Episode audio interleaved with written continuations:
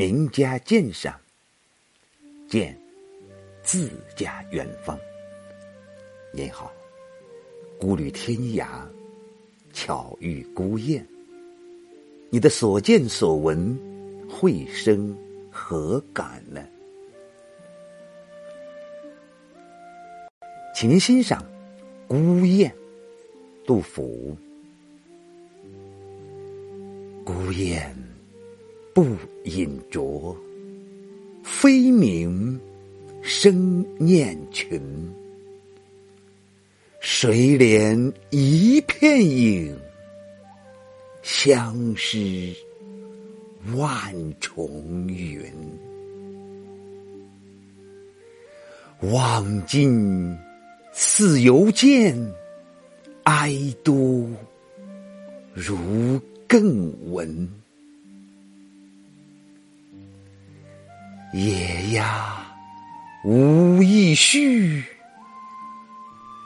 鸣噪自纷纷。这首咏物诗写于大历初，杜甫寓居夔州时。它是一首孤雁念群之歌，体悟曲尽其妙，同时又融入了作者的思想感情，堪称佳作。依常法，云雾师以曲为佳，以隐为妙，所咏之物是不宜道破的。杜甫则不然，他开篇就唤出孤雁，而此孤雁不同一般，它不饮不啄，只是一个劲的飞着叫着。声音里吐出，他是多么想念他的同伴。不独想念，而且还拼命的追寻，这真是一只情感热烈而执着的孤雁。清人蒲启龙评曰：“飞鸣声念群，一诗之骨，是抓住了要领的。”次联境界疏忽开阔。高远浩茫的天空中，这小小的孤雁仅是一片影，它与群雁相识在万重云之间。此时此际的心情，该是多么的恍极、焦虑，又该多么的迷茫啊！天高路遥，云海弥漫，将往何处去寻找失去的旅伴？此联以“谁怜”二字设问，这一问之间，仿佛打开了一道闸门，诗人胸中情感的泉水滚滚流出。孤雁啊，我不正和你一样的凄惶吗？天壤茫茫，又有谁来怜惜我呢？诗人与雁，物我交融，浑然一体了。有人说，此托孤雁。以念兄弟也，从世人所思念看，恐不独是兄弟，还包括他的亲密的朋友。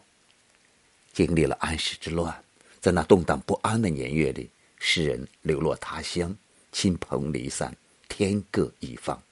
可他无时不渴望骨肉团聚，无日不梦想知友重逢。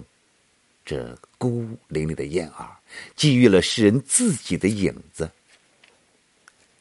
三联仅成上联，从心理方面刻画孤雁的鲜明个性。他被思念缠绕着，被痛苦煎熬着，迫使他不停的飞鸣。他望尽天涯，望啊望啊，仿佛那失去的雁群老在他眼前晃着。他哀唤声声，唤呐唤呐，似乎那伴侣的鸣声。老在他耳畔回响，所以，他更要不停的追，不停的飞，不停的呼唤。这两句血泪文字，情深意切，哀痛欲绝。蒲启龙评价说：“唯念故飞，望断矣而飞不止，似犹见其群而逐之者。”唯念故名，哀多矣而鸣不绝，如更闻其群而呼之者。写生至此，天欲泣矣。结尾用了陪衬的笔法，表达了诗人的爱憎感情。孤雁雁群之情是那么迫切，那么痛苦，那么劳累，而野鸭们却全然不懂，他们纷纷然鸣噪不停，自得其乐。无意叙是孤雁对野鸭时的心情，也是杜甫既不能和知己朋友相见，却面对着一些俗客庸夫时厌恶无聊的心绪。知我者为我心忧。不知我者为我何求？与这般不知我者有什么可谈的呢？这是一篇念群之宴的赞歌，它表现的情感是浓挚的、悲中有壮的。他那样的孤单困苦，同时却还要不断的呼号追求。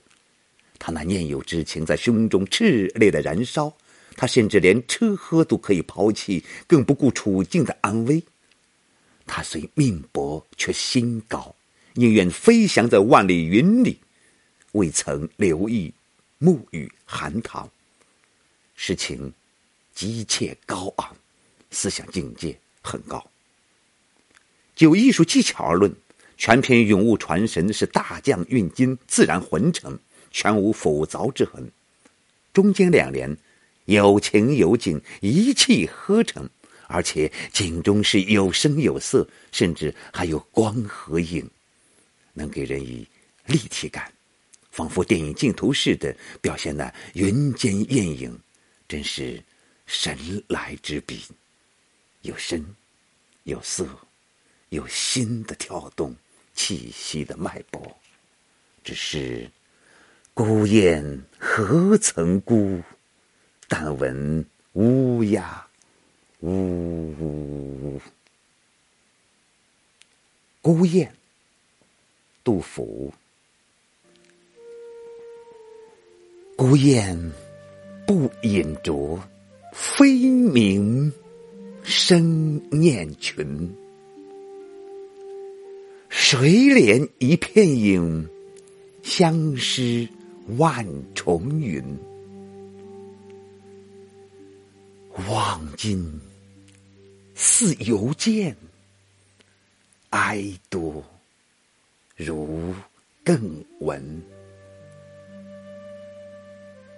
野鸭无意绪，鸣噪自纷纷。谢谢收听，再会。